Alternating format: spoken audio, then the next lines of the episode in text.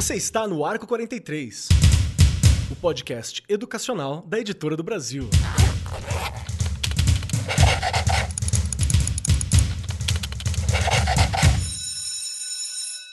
Saudações, saudações para você, colega professora, amigo, estudante, diretor. A gente tem bastante diretor que eu sei que já está ouvindo a gente depois das indicações dos seus professores, que eu tô muito ligado, viu? Sejam muito bem-vindos ao nosso Arco 43 Podcast. E hoje o nosso papo é aquele que não se esgota. A gente não para, não há como esgotar a conversa sobre projetos interdisciplinares, sobre trabalho com base em projetos. E hoje a gente vai ter um olhar especial e um olhar pedagógico para conversar com vocês sobre esses temas. E é importante a gente conversar porque eu não vou dizer que é o futuro da educação, porque a gente também, né, o futuro não nos pertence, a gente está construindo ele. Mas ele é um ótimo caminho que a gente encontrou para tornar a educação significativa, para falar com a vida, enfim vocês terão pessoas muito melhores e mais gabaritadas do que eu para conversar com esse tema com vocês hoje. Então, sejam muito bem-vindos. E aqui, sentada à minha destra, está ela, aquela que acorda muito cedo para educar as jovens mentes brasileiras, especialmente paulistanas, mas brasileiras no, no geral, porque TV aberta. Estamos aqui com Regiane Taveira, paladina da educação, aqui com a gente. Tudo bem contigo, oh. Rê?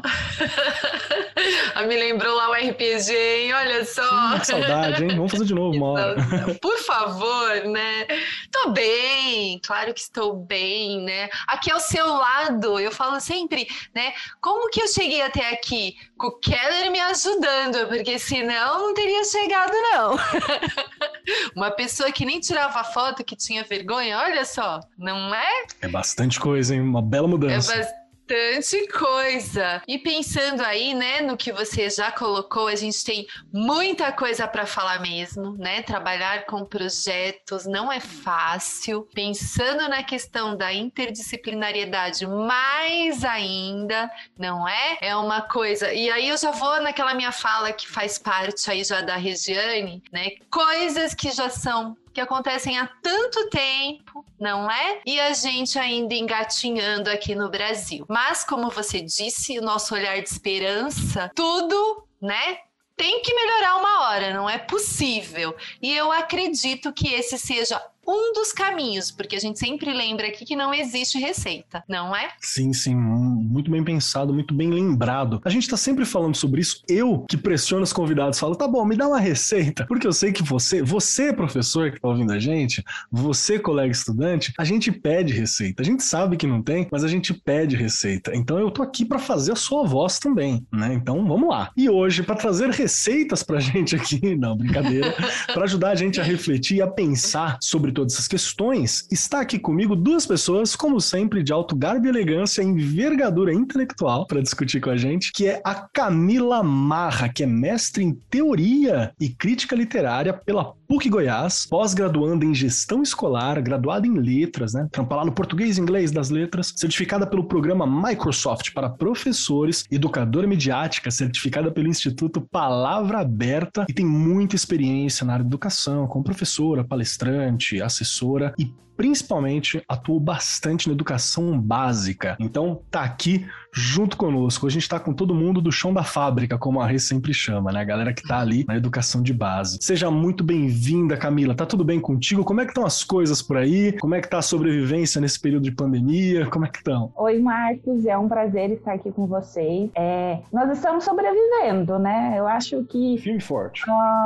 igual conversando recentemente, eu falei, olha, quem falou que home office trabalha pouco mentiu, porque eu tô aqui já para trabalhar o tempo inteiro, é 24 horas é o WhatsApp o tempo inteiro, é e-mail. Aí eu brinco muito. Olha, só para vocês terem noção, eu tenho dois WhatsApp, três e-mails, então, assim, a cada momento chega uma informação diferente. Então, assim, tá tudo muito bem corrido, mas também estamos passando por um momento de grandes aprendizados, né? Principalmente na área da educação, com o que tá vendo por aí, né? Igual eu não sou muito de falar do futuro, do futuro não, porque eu gosto de estar aqui para falar um pouco do presente, né? E a escola é isso, a escola é o presente, é o futuro, é o passado, é uma comunidade, né? Então é, é um prazer enorme estar aqui falando com vocês, principalmente sobre esse tema, aprendizagem baseada em projeto, que eu gosto muito, que eu compartilho muito. Para mim é sempre bom poder falar desse momento com vocês. Muito, muito obrigada. Obrigado, viu?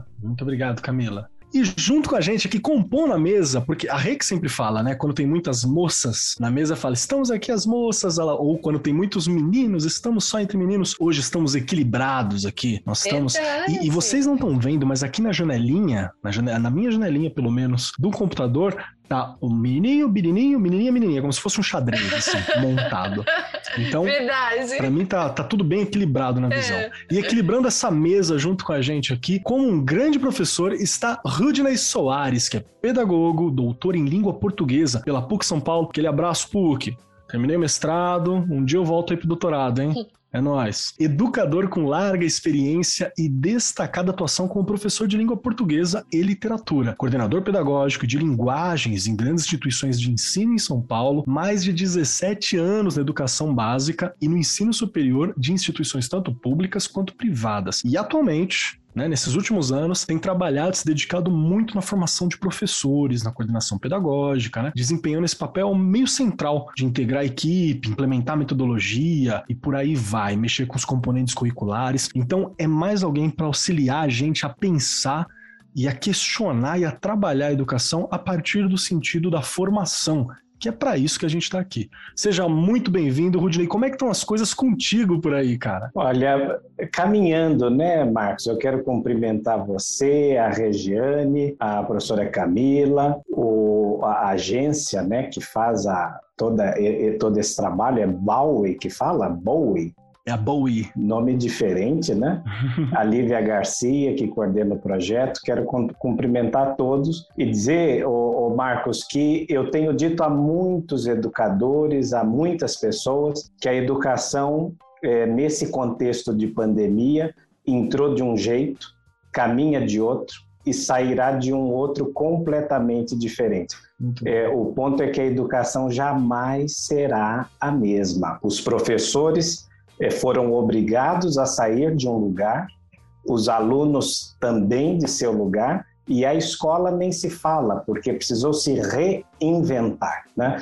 É, eu, aquela ideia de que as metodologias ativas só deveriam ocorrer no contexto físico, né? atividades é, por, é, por mesas de rotação, é, o design think, etc. Na verdade, o que a gente vê hoje é que a escola tende a acontecer onde quer que ela esteja, porque a escola somos nós, somos seres humanos que fazemos a, a escola de modo geral, né? Então eu vejo com muita tristeza tudo que está acontecendo no país e no mundo. São mais de 365 mil pessoas que morreram em função da Covid-19, um, um cenário de horror, né? mas, ao mesmo tempo, sempre sobra um, um, um, um facho de esperança de que nós sairemos melhores de toda essa situação.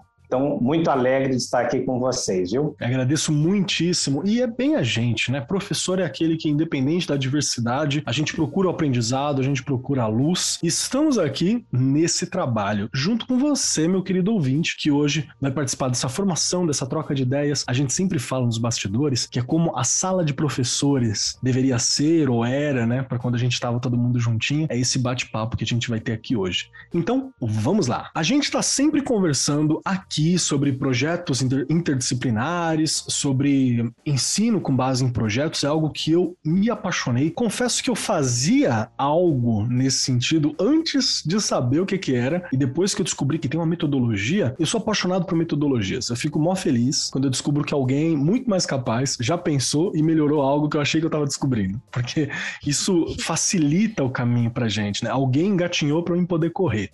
Então eu agradeço muito por isso. E aí a gente vai conversar então sobre esses projetos. A gente sabe que o professor, ele papel dele não é mais aquele que leva a luz para o aluno, né? Aquele sem luz, a luz do conhecimento que vai estar tá lá. E já não é há muito tempo. A gente sabe que o papel é um facilitador, é alguém que promove o, protagonismo do aluno, auxilia na investigação, né? Que está ali junto com, junto com o aluno nessa construção, né? O estudante está ali para aprender, para se desenvolver. E a gente fica, é que falar tutor, eu acho que não é a palavra correta. A gente está ali para facilitar mesmo, né? Para simplificar, para deixar menos árduo o caminho de se descobrir a roda toda vez. Mas ele tem que ter a sensação de que está descobrindo, a sensação do desafio. Isso é parte de todo o rolê com os projetos que a gente trabalha. E aí eu vou começar a minha questão para Regiane Taveira para seguir aqui, porque existem regras e pilares que são basilares para a existência desse programa. Um deles é que a primeira questão tem que ir para Regiane Taveira. Então, Regiane. Perfeito, e eu jogo para os universitários. Sempre, ainda bem. Também é outra regra, né? É outra regra. Então, me ajuda aqui, Rê. Vamos lá. Bora lá. A gente está falando faz tempo sobre o trabalho com base em projetos, né? Os projetos interdisciplinares e por aí vai. Por que que projeto interdisciplinar é mais significante? Por que que trabalhar com mais matérias é inovador? Por que que tem essa cara e esse olhar de ser algo que agrada o aluno, assim? É porque é diferente? É porque chama atenção? Na tua experiência, particular ali, experiência de Regiane, que é muita experiência. O que, que você observa disso tudo? quase aposentada, né? Só não aposenta pela idade, porque o tempo já deu. Mas vamos lá. Eu olho para essa questão da interdisciplinariedade e eu sempre, né, nas minhas formações, trabalhando lá com professores, com as professoras, eu falava, gente, olha para o nosso mundo. Acho que é bem interessante a gente pensar desta forma. Olha para o mundo. Eu tenho diversos problemas. Eu consigo resolver, né, os problemas com um especialista? Acho não. que não, né? Né? Por que, que a escola ainda acha que é capaz de resolver os processos de ensino e de aprendizagem, não é? Com as disciplinas fragmentadas. Abre o caderno que agora é ciências, fecha o caderno que começou a matemática e assim vai, não é? A gente ainda fragmenta muito, não é? Ainda há, e, e posso dizer isso falando lá do chão da fábrica, ainda há problemas de não se saber trabalhar com projetos, não é culpa do professor, como eu defendo aqui sempre, é culpa de uma formação inicial ruim, de faltar formação continuada e a gente continua engatinhando. Porque se você vai conversar com um professor sobre o que é projeto, como que a gente trabalha projeto, né? O que é isso? Gente, aí eu, já vou até é, lembrar um pouquinho que eu fiz esse trabalho na escola, né? O meu projeto de mestrado foi exatamente trabalhar com os professores os projetos que vinham da Secretaria da Educação. Porque a escola estava com o IDESP baixo porque eles não conseguiam desenvolver os projetos que estavam ali, prontos. Não era nem o que, na verdade, o projeto precisa ser, né?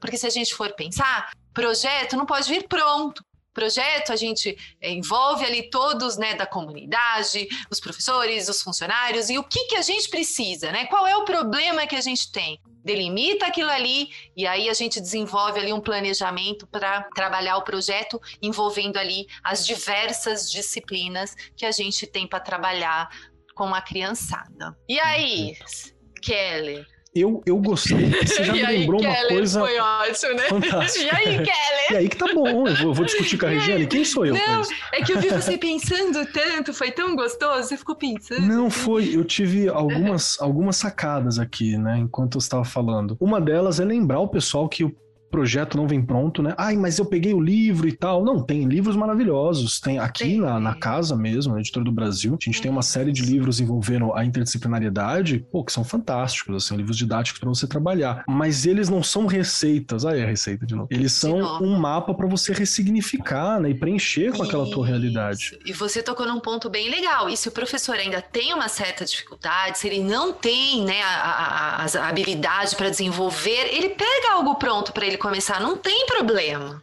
né? Acho que o importante é começar.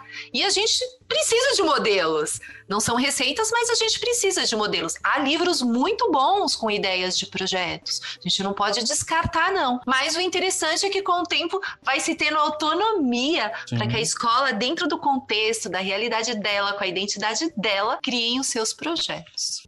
Perfeito. Deixa eu perguntar para você, Camila. Já me ajuda logo de cara aqui. É, você que trabalha numa área de comunicação, você está em contato também com vários professores de outras realidades que não só a escola que você atua, né? Por estar tá envolvida com isso tudo, você sente que ainda tem dificuldade dos professores em trabalhar com projetos, inclusive projetos interdisciplinares? E, e quais são as maiores limitações que você percebe, assim, presentes? É, Marcos, falando um pouquinho sobre é, essa realidade de trabalhar com aprendizagem baseada baseada em projetos, uh, eu acho que nós foi muito bom, né, a, a fala da Regiane, porque assim, é, nós precisamos também é, identificar esse, esse principal momento de formação dos nossos professores, né? Porque quando nós estamos é, nas universidades, nós ainda estamos trabalhando com questões de disciplinas, né? Sim. E eu, eu penso muito que as disciplinas fechadas, elas impedem a compreensão dos problemas do mundo, né?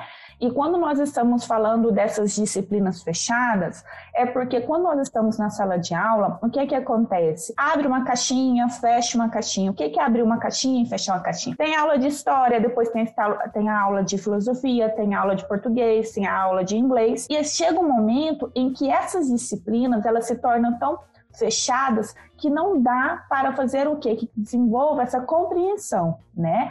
Então, o que eu gosto muito de falar quando eu estou falando com alguns professores, né? Que o, que o Brasil, o que, que acontece dentro de toda essa proposta né, de aprendizagem baseada em projeto? É, primeiramente, precisa passar por uma revolução no sistema educacional. Começando por onde? Pela reforma né, na formação dos professores. É preciso educar os professores os, os professores é, eles precisam sair de suas disciplinas para dialogar com outros campos de conhecimento. E acaba, o que, que uh, eu percebo muito? Quando eu estava na, fazendo o ensino médio no interior, né? Então, assim, o que, que acontece? Os meus professores, nós tínhamos que fazer é, várias atividades que desenvolvia né, projetos. E não era pronto, não era pronto, não. Eles só davam um tema para nós, né, nós alunos naquela época, não vou falar quantos anos eu tenho não, porque senão vocês vão ficar aí querendo fazer as contas, né? Mas alguns anos e bolinhas atrás, ah, acontecia que o professor falava, olha, nós vamos trabalhar a questão da sustentabilidade. Era um tema macro. E nós de deveríamos desenvolver um projeto que trabalharia a sustentabilidade e apresentar numa feira. Que aí nós estávamos fazendo todo né, o, o ciclo de uma aprendizagem baseada em projetos. E hoje eu percebo que até hoje em algumas escolas não tem, né, essa esse como não é receita, né, mas não tem esse modelo de desenvolver a autonomia dos alunos. Principalmente porque nós estamos ainda ligados muito o quê? As disciplinas fechadas, disciplinas isoladas. Lembrando que também vem aí, né, já dando alguns spoilers por aí, que o ensino médio vai vir por área de conhecimento. É. Será, é, como é que será feito esse trabalho? Será que os professores irão trabalhar como? Né? Então, temos a BNCC aí que vem é, nos orientando e norteando como fazer esse trabalho, né? E já desenvolvendo não somente disciplinas isoladas. Então, assim, eu acho que já é um, um caminho, assim, nós já estamos num bom caminho e seguindo, né? Então, é, é algo bem interessante nesse, nessa proposta, né? Então, assim, e o professor, Marcos, só para fechar um pouquinho aqui, porque eu já falei, eu sou apaixonada nesse tema, né? É, ele possui uma missão social, né? Boa. E essa missão social, ela, além de trabalhar tanto a opinião pública, ela tem que trabalhar como cidadão, precisa ter consciência disso e dessa missão.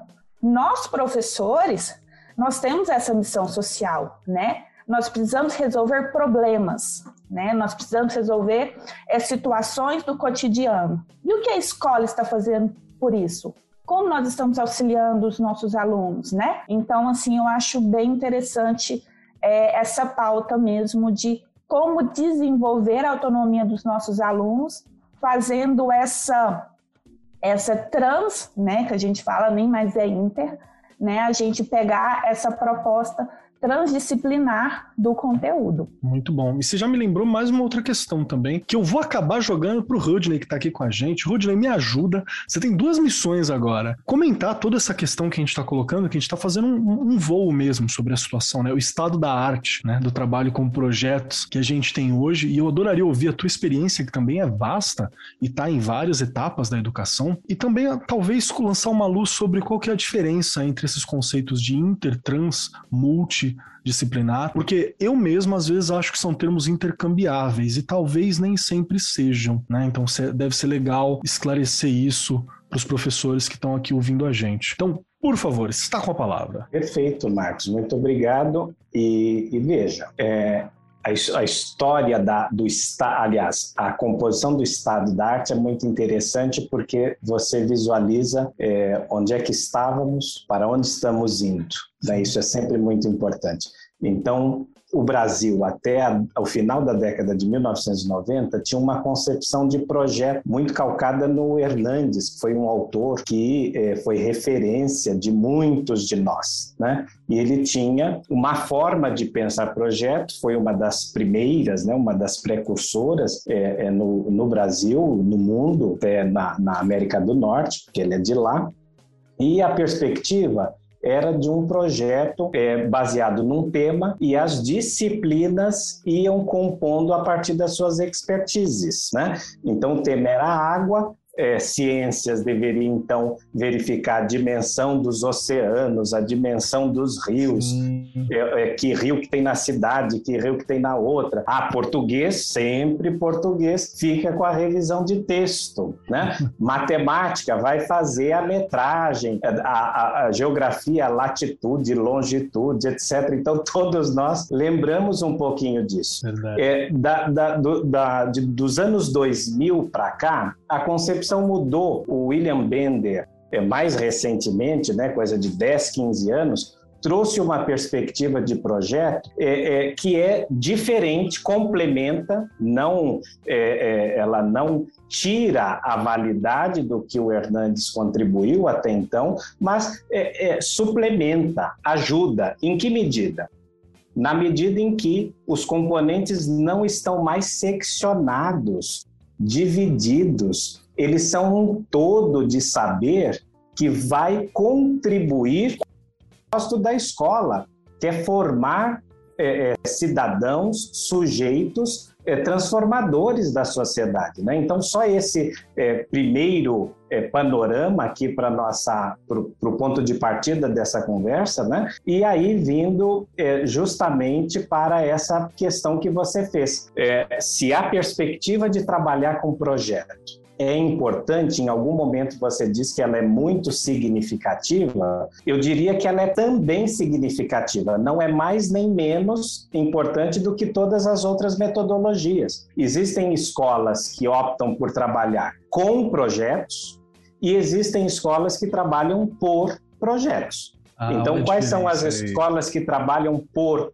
projetos? São aquelas escolas em que a, a matriz curricular, a grade de horários, toda a estrutura da escola tem como eixo de, de, de trabalho os projetos. Então, é, as escolas que trabalham por projetos partem dessa perspectiva. As escolas que trabalham com projetos, que é a maioria dos colégios no Brasil, né, quem opta por trabalhar com essa metodologia, essas escolas elas colocam o projeto como mais uma ferramenta, mais uma metodologia. Então veja, como é que o projeto interdisciplinar pode ser um fio condutor no trabalho dos docentes com os estudantes, na medida em que o, a escola é, problematize as questões do mundo dentro dela. Porque uma vez que a escola é parte da sociedade, ela não pode mais ficar fechada nos seus conteúdos, porque o, os conteúdos pelos conteúdos não formam cidadãos. Né? Hum. Quando é que o trabalho com projetos é, é, é, teve grande relevância no Brasil? É quando, antes de tudo, nós pensamos que a escola precisa formar cidadãos. precisa formar gente. E aí, só para fechar esse raciocínio, o, o, o Marcos, é, respondendo a, a, primeira parte do seu questionamento, é, os projetos intertrans e multidisciplinares. Todo projeto, ele hoje, né, na visão que temos de projeto hoje, ele tem que transcender, ele tem que ser transdisciplinar. Ou seja, nenhum componente curricular pode estar segmentado, é, circunscrito ao seu mundo, ao seu universo. Ele transita entre todos os outros componentes, porque é nessa perspectiva que a gente constrói saberes é, importantes e significativos para os estudantes e para as vidas deles, né? Eu compreendo e eu agradeço muito toda essa essa colocação, porque para mim me faltava a percepção que você, Rodney, e a Camila me deram agora de um laço histórico mesmo do desenvolvimento de projetos. Porque a minha formação foi falha nesse sentido, sabe? É, eu não aprendi como dar aula na, na, universidade. A gente aprende a base histórica, metodologia, você tem algumas experiências, só que a gente está cansado de falar que aula nenhuma da universidade te prepara para uma sala de aula do nono ano, do sexto ano e do terceiro ali, onde você vai entrar. Porque na prática a realidade é um pouco distinta daquilo que a gente está construindo teoricamente, né? Então tudo bem, é isso mesmo. Podia ser melhor a, a nossa preparação? Podia. Então talvez, acho que eu vou puxar um pouco para a gente falar sobre essa questão da, da formação do professor para trabalhar com projetos, que é uma questão, é uma questão que ainda está fragilizada e que todos nós que estamos aqui, eu acho que a gente atua nisso. O podcast está falando sobre essa formação, essa, tenta, essa tentativa de dar uma formação que é ausente, né, para os professores de muitas formas. Você, Rudney, é um formador de professores e deve ter que lidar e revisitar essas questões de projetos com certa frequência, inclusive para reciclagem dos conteúdos e conhecimentos para fixar. A Camila trabalha bastante isso também, ela disse que é uma coisa que ela é apaixonada para conversar. E a Regiane está desde sua primeira aparição no Ar 43 falando sobre a necessidade de se focar em formação de professor. É, um, é uma das é outro dos nossos pilares basilares aqui, né, junto com citações ao Paulo Freire. Então faz parte dessa desse olhar. E aí, eu quero puxar essa pergunta e eu vou voltar para você, Camila. Vou voltar para ti essa questão, porque assim, o professor tem uma, umas dificuldades, né? A gente, a, gente, a, gente se acomoda com algumas questões, né? Eu, eu vivo falando que dar aquela aula clássica, né? O giz e lousa e tal, ela é cômoda, mas ela é mais cansativa muitas vezes menos, é, menos proveitosa do que uma aula de projetos, ou uma aula de, de qualquer coisa que seja inovador, uma sala de aula invertida, mas é que a gente está acostumado a trabalhar daquela forma, né? A gente está muito acostumado com aquilo. Então a gente tem essas dificuldades do professor de lidar, né? E eu vou lembrar também uma questão que é sempre importante lembrar, que é para não ficar aquela cara de que ah, o professor não quer fazer algo diferente, que é muito fácil culpar o professor que está lá na ponta. E não é isso, né? A gente ou não teve formação para fazer isso, ou você não tem incentivo, ou cai dizendo assim, faça projetos. Mas cadê a explicação de como trabalhar com essa questão, de como desenvolver essa questão? Então eu quero chegar na minha pergunta, né? É, como que é a, a criação né, o montar de um projeto trans, transdisciplinar para o professor. Eu vou ter que juntar com outro, eu vou conversar com ele, eu vou esperar o meu coordenador montar. Da onde você acha que surge essa vontade e os tratos para fazer essa união? E também eu queria puxar o papel da gestão. Então fica o papel da gestão e o papel do professor na elaboração de um projeto interdisciplinar. Eu acho que é essa a pergunta. Porque eu acho que se isso fica isolado, fica difícil. Inclusive vai contra a ideia do projeto, né? É, é bem isso, Marcos. É, é, muito importante falar um pouquinho sobre a, a, a, importância do trabalho com a comunidade escolar. E eu gosto de enfatizar muito que a comunidade escolar não é somente professor e aluno, ela envolve todos. Envolve diretor, coordenador, aluno, pais, porteiro, merendeiros e assim por diante. Todas as pessoas que estão ali.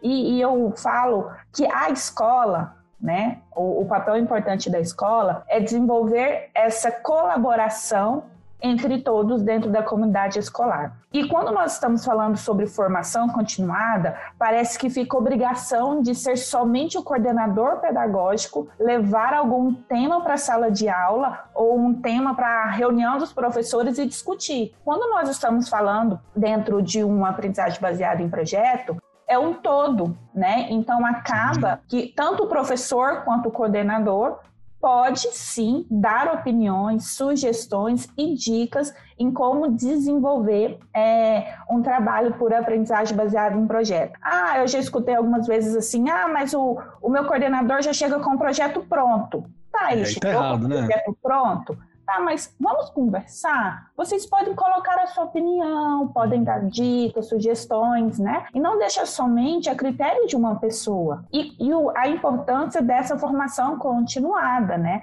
Então, assim, o que, que eu gosto muito de trabalhar antes, né, que eu falo assim, não é somente colocar, a gente tem que ter um planejamento, né? Então, assim, primeiro, montar uma equipe, né, uma, uma equipe envolvendo todas as áreas da escola. Outro ponto muito importante, qual é o papel do formador? É aquele papel em que o formador ele será o mediador ou será aquele que somente passa as informações e tchau, obrigado de nada, né? Então, assim, qual que é o papel dos formadores? Eles vão estudar, planejar, preparar e conduzir, não é som somente impor o que tem que ser feito. Outra coisa muito importante, gente, infraestrutura. Não adianta querer colocar um projeto em que a própria comunidade escolar não tem uma, infra, uma infraestrutura garantida, né? Ou seja, nós precisamos, precisamos o quê? Propor né, uma verificação e ajustes né, dos insumos necessários para essa formação e também para desenvolver esse projeto. Não adianta eu querer criar uma horta dentro da, uma horta dentro da minha escola se eu não tenho um espacinho de terra lá dentro né? Então, é necessário fazer o quê? Verificar as questões de infraestrutura dentro da minha comunidade escolar. Outra coisa, outro ponto muito importante. Gente, eu estou falando só de formação continuada ainda, nada dentro do que é do projeto. Outro ponto, acompanhamento de plano de ação. Como é um projeto, nós precisamos desenvolver metas, objetivos, né? E precisamos concluir. Então, nós precisamos ter o quê? É fazer um plano simples, né?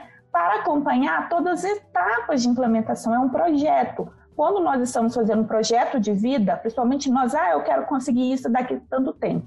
Nós conseguimos por etapas. E o projeto também, dentro de uma formação continuada, dentro de trazer essa aprendizagem para a sala de aula também, há uma necessária, uma, um critério para um plano de ação. Outra questão também, um plano de comunicação muito efetiva, entre os professores, coordenadores, né, todas as pessoas responsáveis por esse projeto. E no final, que é muito importante, gente, que é a avaliação. Chega de avaliação de provinha, de 10 a 0. Gente, vamos trabalhar por rubricas. O que meu aluno pode melhorar? O que, que ele pode conseguir? Ah, ele trabalhou a, a criatividade, a colaboração, né? Então, assim, são esses pontos dentro de uma formação para que todo um projeto fique, fique legal, né? Assim, que tenha a participação de todos da comunidade, porque eu já trabalhei em escolas em que chegava um projeto de 10 páginas e que nós tínhamos que desenvolver, né? Então chegava assim, chegou e pronto, acabou, né? Então acho que é necessário a gente é, revisar esses pontos e desenvolver essa colaboração dentro da comunidade escolar. Falei tudo voltado para a formação, tá, gente? Não, é porque fantástico. são pontos assim super importantes dentro de uma formação continuada. E não somente para trabalhar a aprendizagem baseada em projetos, né?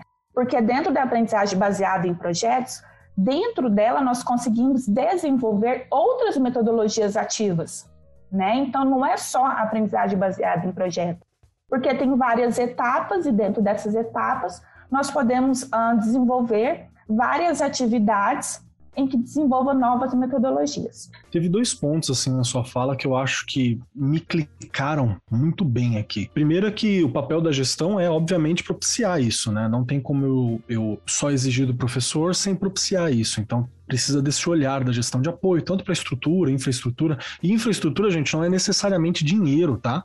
Infraestrutura é entender o espaço que você tem se seu projeto se aplica naquele espaço. Isso é, é importante lembrar. E a outra foi uma questão que sobre a formação de professor no sentido da estética da formação mesmo, a forma, né, de você fazê-la. Porque eu já fui para formações de metodologias inovadoras que usava o data show e a fala por duas horas e meia, assim, então ficava, poxa, né? Por que, que eu não uso a metodologia inovadora para aplicar o ensino da metodologia inovadora, ao invés de eu usar uma metodologia que eu estou dizendo que não funciona para aplicar a metodologia que eu acho que vai auxiliar? Então tem uma coisa de forma ali também que, sempre me pegou muito nesse sentido. Tô falando bobeira, Rudney? Fala para mim. De jeito maneira. Aliás, eu tô aqui encantado com a fala da Camila, com a sua, com a da Regiane. As falas muito é, é, instigantes aqui para o debate, né? Você sabe, Marcos, que uh, não dá para você é, dizer à pessoa faça o que eu digo e não faça o que eu faço. Isso é um ditado bastante popular no Brasil, né? E em geral os gestores fazem isso. Olha, projeto é isso, faz assim, faz assim, mas aquele ditado moroso, aquela coisa horrorosa que você não consegue entender por que, que aquilo está acontecendo. O ponto, o Marcos, é que as universidades precisam mudar as matrizes curriculares, precisam mudar o currículo e precisam mudar as metodologias.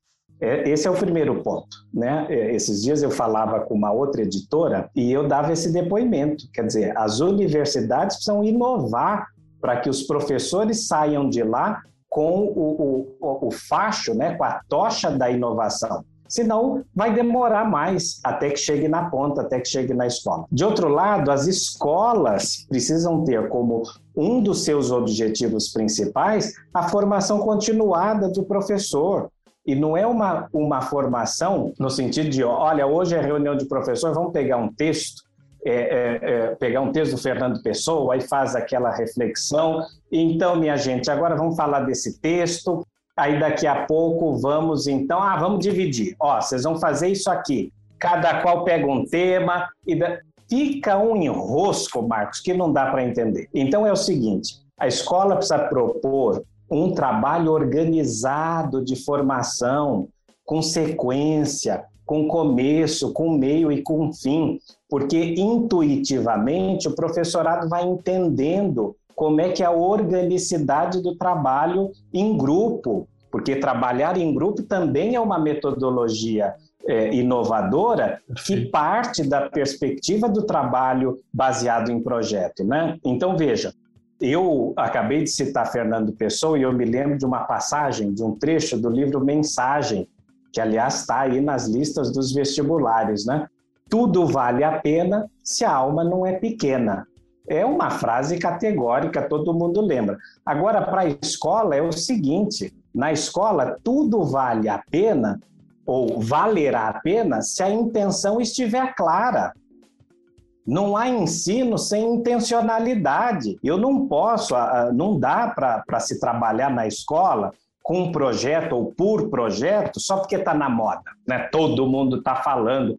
Eu vejo, às vezes, né, as escolas contratando especialistas para falar é, sobre projetos, mas aí ficou em quatro horas de reunião e aquilo não teve sequência, né? Acendeu uma, uma ideia, mas ela se apagou, porque não teve continuidade. Quando eu dizia aqui a você, Marcos, sobre a transdisciplinaridade, eu quis dizer o seguinte: é, os projetos são transdisciplinares porque eles não têm fronteiras. Exato. E se eles não têm fronteiras, o, o, o imediatismo faz com que nós é, é, nos achemos no lugar comum.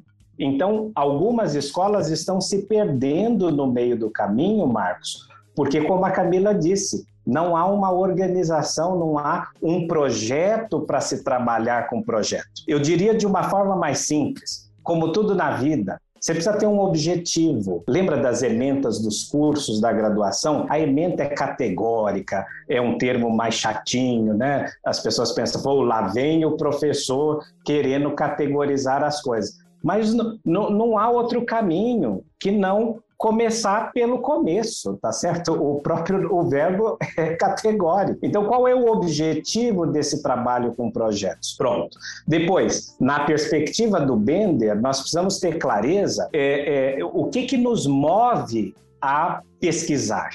Então, se eu é, estou decidido a trabalhar com ou por projetos, significa que eu quero buscar resolver alguma coisa no mundo. E não é no mundo longe, é no mundo aqui, na minha comunidade, na minha escola, no entorno dessa escola. Então eu vou ter de pesquisar o seguinte: é, o que me move a, a realizar esse projeto? Aí vem a problematização, vem a pergunta motivadora. Né? Então, se o, o, o, e hoje as escolas estão muito alinhadas aos Objetivos de Desenvolvimento Sustentável da Unesco, né, que são os 17 objetivos, e, e aqueles temas que é, a Unesco também no calendário da ONU, é, aqueles é, temas, grandes temas, né?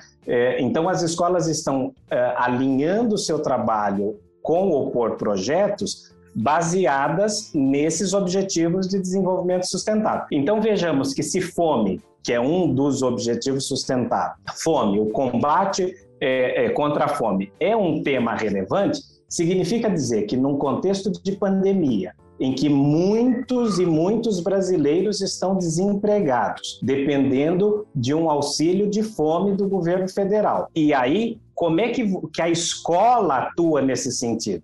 Então, ah, bom, nós percebemos que lá no prédio em que a gente mora, eh, na, na, no bairro em que a gente mora, tem muita gente que a gente conhece que está passando dificuldade porque o trabalho não é considerado essencial. Então, a escola, ainda que na pandemia, pode incorporar ao seu projeto uma ação, uma atitude social que vise efetivamente a, a ajudar essas pessoas. Uma campanha, uma arrecadação, um, um, um protótipo de um, de um determinado produto que vai auxiliar essas pessoas na condução do seu trabalho. Então, só para encerrar, essa, essa, essa outra pergunta, Marcos, eu diria o seguinte: é, o projeto não pode ser um oba-oba na escola por um simples modismo.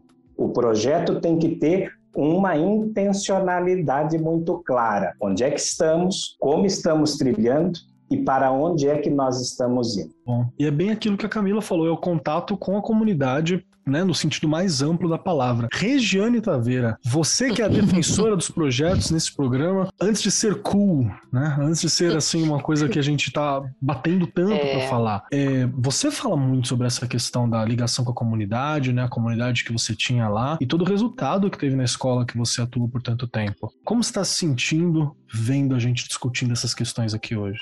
Eu acho que a primeira coisa que a gente precisa falar né, é colocar que Faça um projeto de formação na sua escola. Perfeito.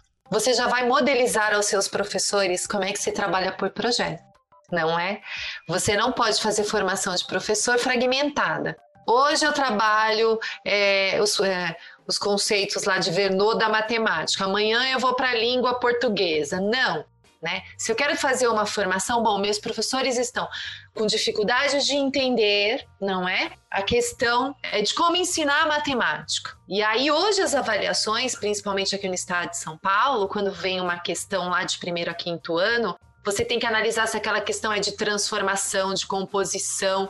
E aí, se seu professor não sabe nem o que é isso, como é que ele vai, coitado, pegar uma avaliação e então é, entender como que o aluno pensou. Se ele não sabe, ele não tem culpa.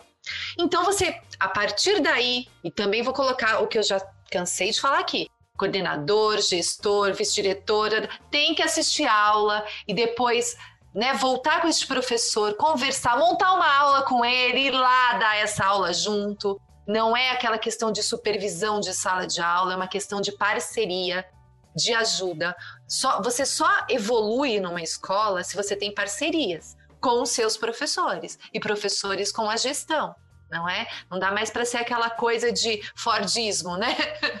Eu faço Sim. assim, gerencialismo e pronto e acabou, né? Não é, gente, tudo é conversa tem que ter conversa, todo o processo ali tem que ser dialógico, porque senão a coisa não funciona. Se nós somos os modelos, quando, quando se você é um modelo quando você está numa gestão, monta um projeto de formação, assiste aula, olhe para as avaliações. Meus professores estão precisando lá então entender da matemática, dos conceitos de que Verneau veio, né, trouxe e nos ajudou muito na matemática. Vamos entender o que é campo aditivo, o que é campo multiplicativo e vamos resolver as questões. Não é passar a vida do Verneau né? Acho que o Rudinei colocou aqui a questão de ler lá uma poesia e a gente discute a formação inteira. Não! Eu conheço quem é Vernon, como que ele surgiu, o que ele estudou, mas vamos pegar esses tipos de problema e resolver? Nós fizemos uma formação na escola e a hora que o Rudinei estava falando me veio à cabeça, nós ficamos acho que uns cinco é, é, ATPCs de matemática desenvolvendo situações, problemas, que olha, são apresentadas para crianças de primeiro a quinto. E, gente, todo mundo teve dificuldade, tá? Então, quer dizer, você precisa passar pelo processo. E aí, quem conseguiu resolver de um jeito foi lá e mostrou. A gente fez ali aquelas. Eu já comentei num outro programa que fazer ilhas de formação. O professor vai passando por determinadas né, é, é, coisas que são importantes para minha escola, tá, gente? Eu tô falando, e isso aqui eu vou frisar sempre. Não adianta eu falar de outras realidades. A realidade do Rudney é uma, da Camila é outra, do Keller é outra. Não adianta eu pegar um projeto do Keller e querer enfiar lá na minha escola. Eu preciso, até informação, fazer uma sondagem e aí caminhar a partir das necessidades da minha escola, do contexto, olhando para a identidade. E vamos voltar a falar daquele documento, né? Que é super importante, o PPP, a gente tem que estar tá com isso todo ano, em dia. Conhecer a minha realidade não é pôr num papel e consultar a cada quatro anos quando eu tenho que entregar para a diretoria de ensino. Exato, especialmente porque o quanto o nosso mundo não mudou de um ano para cá, né? Que né, a Camila levantou essas questões, né? Que a gente teve que se adaptar nesse processo todo. O Rudney levantou aqui sobre como você entendia a fome de um jeito há dois anos atrás e hoje você entende de outro jeito. Né? A gente está nessa situação.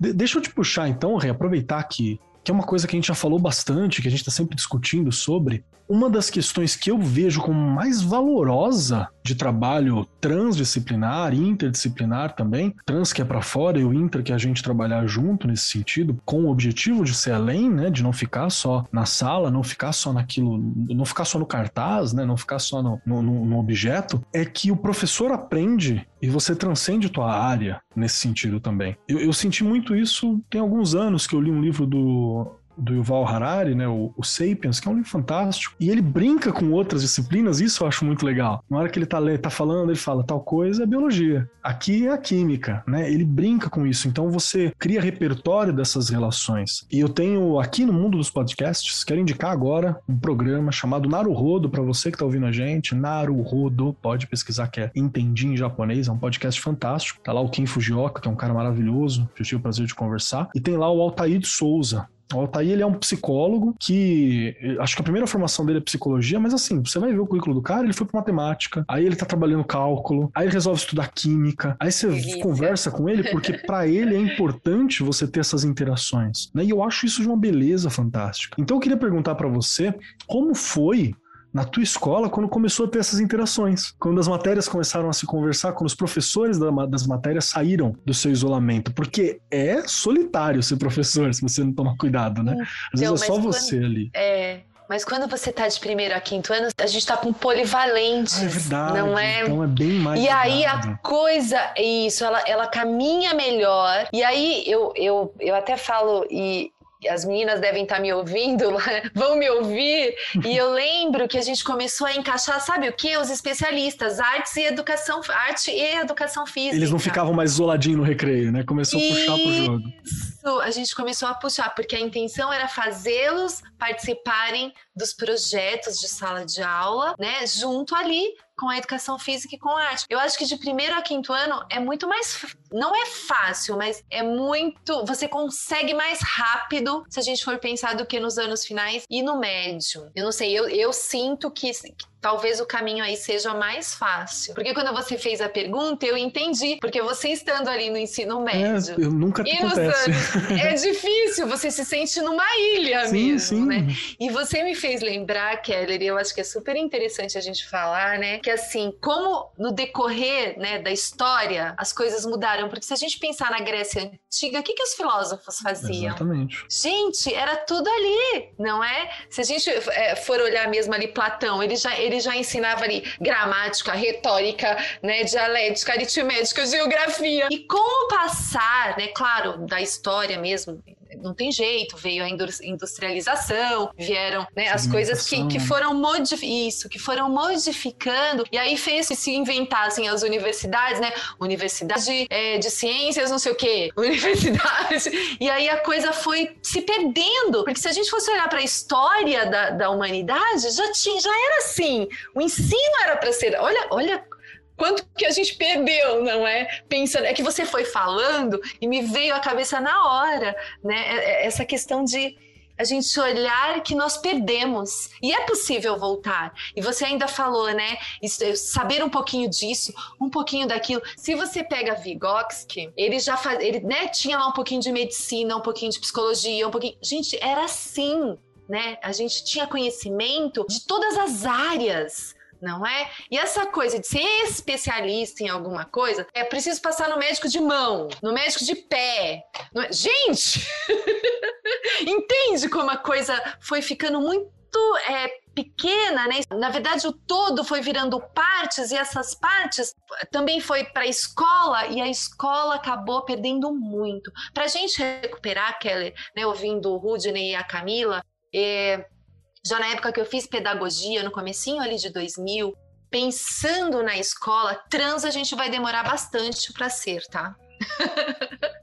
bastante olhando para o chão da fábrica e não estou falando é, é, sem, não, não, tem, não é que não tem esperança, mas eu acho que a gente tem que começar por caminhos pequenos. Então vamos trabalhar ali, né? A multi mesmo, a pluri, depois a inter e aí um dia quem sabe chegar na trans. E aí já vou puxar uma outra coisa aqui também que você vai falar, lá vem ela. 1960.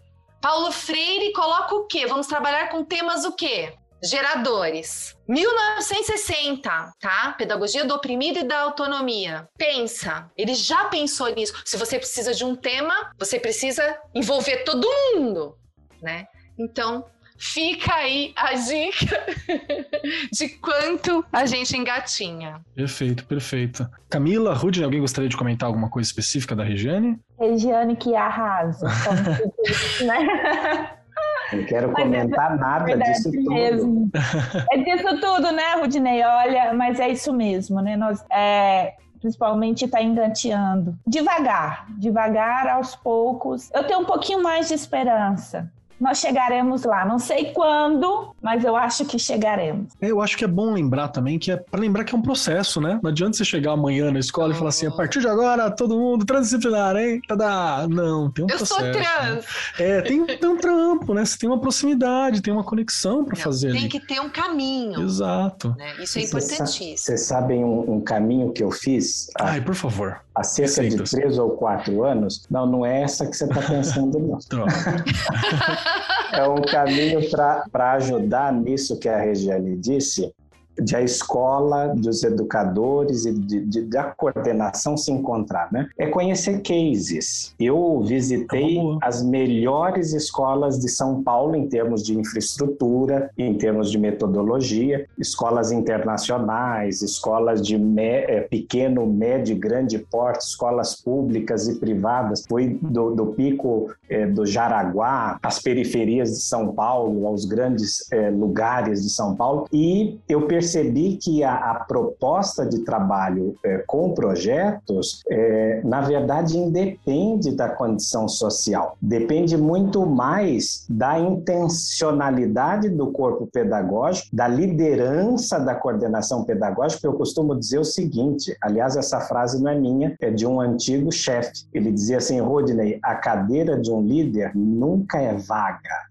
nunca fica vazia. Então, a priori, o coordenador tem de assumir a organização dos trabalhos, mas se ele não assume, alguém há de assumir. E um professor assume. Então, o que eu percebi, é, Marcos, é, é justamente que, independente do contexto socioeconômico, os trabalhos é, pedagógicos, educativos no Brasil acontecem, acontecem muito bem. E só para terminar esse raciocínio, há cerca de 7, 8 anos, eu fiz um outro tour é, pelos rincões do, do norte do país. Eu visitei cerca de 50 municípios no Rio Grande do Norte e eu percebi, até chegar, é, desde Natal até uma, uma, uma cidade é, bem longe da, da, capital, eu percebi diferentes realidades. E o que motivava os educadores e os, e os estudantes era um projeto muito robusto, muito bem elaborado. Perfeito. Então é, é possível você fazer de, de, na sua localidade, né? A gente não está falando sobre algo para 100 anos, né? Essa é uma das questões que a gente está levantando aqui. Camila, me ajuda no seguinte: você já teve alguma experiência? Porque eu fui na Regiane na resposta e esqueci que não, não dava para dar resposta. Então, assim, você tem algum exemplo de como que, como que foi começar a trabalhar com vários projetos, com a interdisciplinaridade para os professores sobre essa integração? Se houve mais integração, se surgiu novas questões, se deixaram de ser ilhas isoladas? Porque eu acho que eu acredito muito na escola como uma forma de cura, inclusive para o futuro pós-pandêmico, que eu acredito que você que está aí, 2025, Espero que já tenha acabado. Então, eu acredito muito na escola como esse momento de cura também. Nós, professores, não vamos querer ficar isolados uns dos outros, né? Nas nossas matérias. Então, como, você tem algum exemplo? Já aconteceu? Você já viu ocorrer essas conexões? Já, já sim, Marco. Quando eu comecei a, a, a dar aula, eu cheguei na escola, foi muito engraçado, porque o que, que aconteceu? Eu cheguei na escola, os meus pares, né, eles falavam assim para mim: ah, isso não vai dar certo. Olha a, a, a, professora nova que chegou com ideias diferentes. Ah, isso aí não dá certo. Não, por que, você quer fazer isso? Aqui não funciona, já tentamos. Aqui não, aqui não funciona, aqui não dá certo. O seu aluno vai gravar um vídeo, vai mostrar a realidade. Aí eu falei, aí foi, foi assim, foi aquela primeira sensação que eu tive foi que está acontecendo? Será que eu vou ter um bloqueio aqui mesmo, que ninguém irá me apoiar, né? E como eu estava dando aula de literatura, gente, literatura casa com todos os componentes curriculares, com todas as disciplinas, com tudo.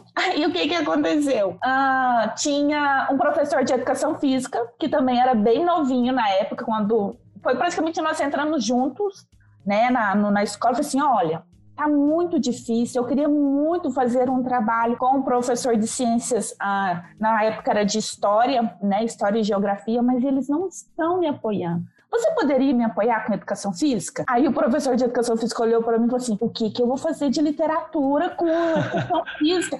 E ficou desesperado. Falei assim: não, você não vai fazer quase nada. Você vai me acompanhar quando eu levar os alunos para a quadra. Você vai me acompanhar e nós vamos começar a trabalhar a mobilidade, né? A, a, então, assim, aí a questão da corporeidade, né, a questão das atividades mais lúdicas com os alunos, não ficar somente dentro da sala de aula. Aí, no, no outra semana, nós tínhamos reunião, né, com lá de professores. Aí o professor de matemática veio e me perguntou: "Eu posso te ajudar com o seu projeto?" Eu achei muito legal. Os seus alunos, estava você e o professor de educação física lá na quadra, e os alunos estavam fazendo atividade. Aí eu pensei comigo, né? Eu pensei, opa, no primeiro dia eu levei um bloqueio, eu fui cancelada. Eu fui cancelada, já que esse cancelado tá. Eu fui cancelada porque os professores me olharam torto e falaram assim: a menina tá chegando querendo inovar numa escola onde que é tá nesse formato. Aí no dia da reunião eu apresentei todo o, o, projeto de literatura em que nós trabalhamos a proposta do cordel, né? Então a gente pegou a parte de ciências humanas com história e geografia, pegando a região do Nordeste, pegamos as culturas, as tradições. Matemática fez um projeto belíssimo também. Português não ficou somente com revisão de texto, né? Porque português não é só ali para revisar, não é só ali. Então assim foi um momento para mim foi um ápice na, na, na minha carreira, na minha docência. Que que depois os alunos, eles gravaram, olha para você ver, há 15 anos atrás, os meus alunos gravaram um CD e me entregaram. E esse CD foi a forma que eu avaliei os meus alunos. Show. Eu, eu não peguei, não solicitei para eles, não pedi para que eles fizessem prova. Eu falei assim: vocês vão gravar um vídeo explicando sobre tal situação e vocês que vão me apresentar. Eu não vou pedir para você fazer uma música, para você fazer uma canção, não vou pedir vocês vão trazer para mim. Chegando no final, tivemos uma feira e foi a exposição desses trabalhos. Até esses dias para trás, mexendo aqui no meu, no meu baú de recordações, encontrei um CD de um dos alunos. Fiquei muito emocionada porque aquela história, no primeiro momento eu fui cancelada, mas depois que os professores da, da minha comunidade escolar percebeu a, a interação, né, a, o interesse dos alunos em desenvolver as atividades, todo mundo quis participar. Então, assim, foi algo que até hoje, quando eu retorno a essa escola, o diretor que, né, que está hoje era o professor na época, ele fala. Camila, depois daquele momento, muita coisa mudou. Fazemos feiras, isso porque a escola pública, tá? Então, assim, não é uma escola particular que tinha todas as estruturas possíveis. Eu fiz o, o do mínimo, gente, eu fiz cada coisa belíssima, com, tanto com os professores quanto os alunos. E tanto que era assim, né? Imagina, há 15 anos atrás, ser avaliada por um vídeo num CDzinho, né? O pessoal vai ser doido mesmo, né? Quem acredita nesse processo de avaliação? Então, assim, foi muito interessante e foi onde eu percebi que não adianta trabalhar somente conteúdos isolados. Nós precisamos desenvolver a autonomia dos nossos alunos para que eles consigam resolver problemas né, do cotidiano. Muito bom, muito bom. Obrigado por trocar, assim, porque é, é muito isso que eu quero, confesso, assim, eu, eu, quero trabalhar com meus colegas, eu quero estar próximo no próximo momento, na escola, eu acho que a gente precisa dessa interação. Eu acredito muito na escola como ambiente de cura para o momento pós-pandêmico. A gente já falou sobre. A gente já está encaminhando para o fim, né? A gente já está encaminhando para o nosso final ah, aqui. Tá acabando, você acredita? o coro. Ah. Mas Passa antes... rápido. Passa rápido quando a gente se diverte, né? Verdade. Mas antes, eu quero trazer um outro raciocínio aqui, que também foi uma das primeiras coisas que eu pensei aqui enquanto a Regiane falava logo no começo, que foi o quão pancada da nossa parte como professor, né? E é, eu vou falar a linguagem da molecada, é mancada fazer isso. Porque a gente deixa para os alunos o ato de amarrar as peças, né? Desse, de, desse grande jogo que é esse grande quebra-cabeça que acabou virando educação de muitas formas. A gente fala para ele, ó, junta as peças, tem que juntar esse conhecimento todo, somar e formar essa paisagem do quebra-cabeça. Só que a gente tá sempre falando para ele que cada peça desse quebra-cabeça é cada uma de um jogo. Então eu quero que ele monte um quebra-cabeça, só que ciências é xadrez, né? Matemática é gamão, português é dominó, e eu falo para ele, monta aí que é tudo uma coisa só. Então é difícil dele montar esse, esse panorama mesmo, porque a gente não facilita essa montagem muitas vezes. Óbvio que vai ter um ou outro, até muitos, que clicam e conseguem juntar. Já aconteceu de eu estar numa aula de história e o professor e a, o aluno fala: Poxa, o professor de geografia falou isso aí esses tempos. Mas são áreas mais correlatas, né? A gente tá próximo. Acho que o pulo do gato tá na hora que o professor de matemática, na aula de matemática, fala: Olha aí, esse esquema aí, eu vi professor de português falando, professor de filosofia, é onde a gente ganha muito. Faz sentido esse pensamento ou tô viajando? Eu posso, eu posso contribuir, porque enquanto você estava falando, me vinham muitas ideias na cabeça, viu, Marcos? Primeiramente, quer trabalhar com projeto, tem de ter espaço na grade, no horário, na grade horária para trabalhar com projeto. O projeto não pode ser um puxadinho, né? Então tem de sentar no planejamento e já é, separar o número de aulas para se trabalhar com o projeto. Não pode ser, ah, gente, oh, peraí, sobrou um pouquinho de tempo hoje, vamos lá no projeto. Aí vira uma esculhambação que não tem tamanho, né? Tem que ser uma coisa organizada.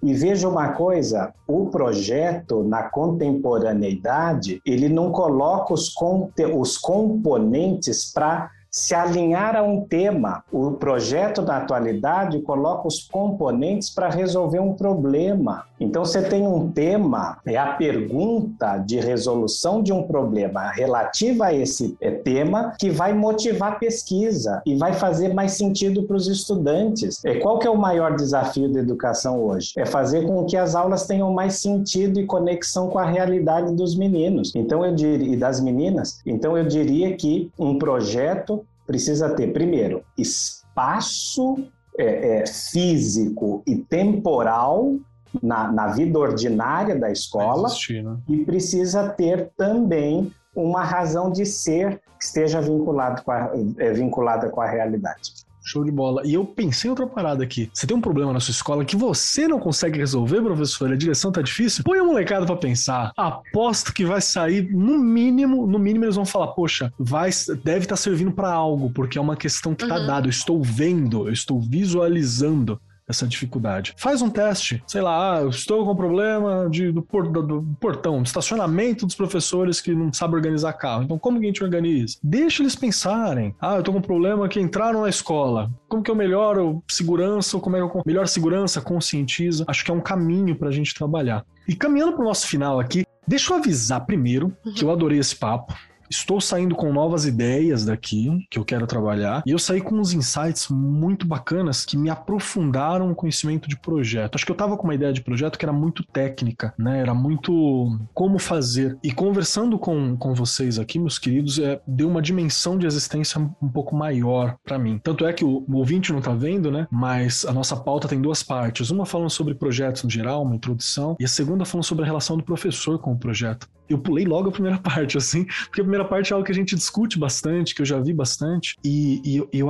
eu, acho que essa segunda, ela enriqueceu muito a nossa discussão. Rodney, muito obrigado pela tua presença, agradeço muito. Camila, muito obrigado. Regiane, você sempre fantástica. E caminhando para o fim, Deixa eu avisar uma coisa para os nossos queridos participantes da mesa. O ouvinte já sabe, mas os convidados que estão aqui talvez não tenham conhecimento. Para poder sair dessa gravação, para poder finalizar, você tem que responder a três questões. Se não responder essas três questões surpresa, porque eu peço para o Felipe não avisar que acontece ela, né? O Fê, para quem não sabe, é quem chama a galera aqui, quem tá por trás. Eu peço para ele não avisar que é para pegar de surpresa mesmo. Mas, como sou piedoso, na condição de host, a primeira pessoa a responder é sempre Dona Regiane, que é para dar tempo de pensar. E as três questões são as seguintes: o ouvinte já sabe, mas vamos repetir. É outro dos nossos pilares basilares do Arco 43 Podcast aqui. Primeira questão: você gostou do programa? Essa é difícil, hein? Tem que responder com verdade. A segunda questão: como que a gente te encontra? Se quiser conversar, se quiser saber mais, tem algum canal, tem alguma forma de comunicação, um e-mail ou não? Não quero ser encontrado. Pode ser também, não tem problema. E a terceira questão é o que, que você gostaria de deixar ecoando ecoando durante a semana no ouvido dos nossos ouvintes. Ecoando aqui próximozinho, aqui do ladinho. Pode ser um pensamento, pode ser uma frase, pode ser uma indicação, um livro, um filme, uma ideia, uma síntese de conhecimento, algo que você gostaria de partilhar e acha que seria importante para o momento que a gente está. Então, Regiane, Regiane, minha querida, as três questões para você. Você gostou? Onde eu te acho e o que você deixa pra gente? Além desse sorriso contagiante, que quem quiser oh, tem que assistir Deus. Quem escuta aí fala, meu Deus, é como que ela tá em pé ainda uma hora dessa falando e sorrindo para os nossos ouvintes e as nossas ouvintes, né? Nós estamos gravando no final da tarde de uma sexta-feira, né? Depois de uma semana inteirinha e a Ria acorda. Hoje foi 10 para 5, mas faz parte. Seis horas em ponto eu saio de casa. É isso aí, né? E tem que manter o sorriso no rosto mesmo, não é? Estamos aqui ainda, olha isso. A gente tem que agradecer sempre. Adorei, adorei o programa. Tenho que falar. Se soubesse tanto que eu anotei aqui hoje, eu tô ligadona, né? Eu anotei um monte de coisa. onde me achar aqui no Arco 43, lá no Instagram, no Facebook. Tô por lá, Regiane Caveira. Quem quer ver aula de primeiro a quinto ano, também tô lá. Tô... Faz parte aí já da minha vida. E a frase, é, enquanto a gente foi discutindo, claro, eu sempre vou buscando aqui as coisas que eu acho que é legal a gente retomar né? São coisas que eh, às vezes a gente até esquece, autores, pessoas que são importantes, né? E a gente lembrar aí um pouquinho do Edgar, Edgar Morin, que ele já fala disso há tanto tempo, não é? Você tem que educar para que essa criança, esse adolescente, ele resolva os problemas que são aí, né, complexos de hoje, de hoje, problemas de hoje. Não adianta eu dar uma aula morta, né, uma aula que ele não vai mais resolver e que ele só vai ter que ficar escutando. E eu peguei uma frase dele aqui, né? Então, olha lá, é necessário dizer que não é a quantidade de informações, nem a sofisticação em matemática que podem dar sozinhas um conhecimento pertinente mas sim a capacidade de colocar o conhecimento no contexto. Eu acho que yeah. tem tudo a ver aí com o que a gente falou hoje. Bom, Rê, muito obrigado. Camila Marra, você que está aqui com seu sorriso também, que os nossos ouvintes não serão contemplados, essas ah. pessoas sorridentes que estão aqui conosco. Ah, não, eu acho que o que tá no. Foi colocado no Instagram, hein? Tem fotinha no Instagram da Editora do Brasil. Pode ver nossos sorrisos aí também. Foi colocado lá. Então, Camila Marra, três perguntas para você. A primeira, se você gostou do programa. A segunda, como que a gente te acha, se quiser continuar esse papo, se teve alguma dúvida, se gostaria de ter alguma troca. E a terceira, o que que você deixa para nós ao longo dessa semana? Ah, eu queria mais um pouco. Foi tão bom falar gosto. aqui com vocês, né?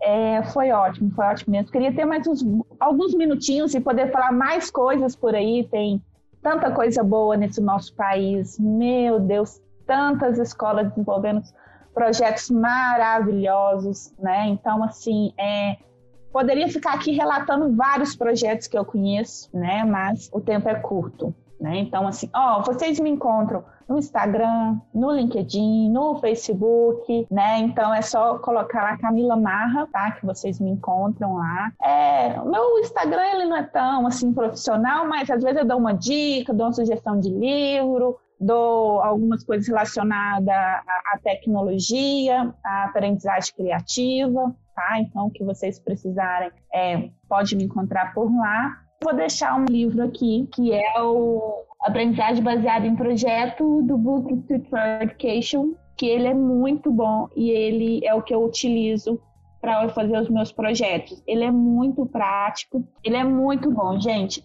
Aqui se todo mundo conhecesse esse livro, ah, todo mundo veria, ficaria expert.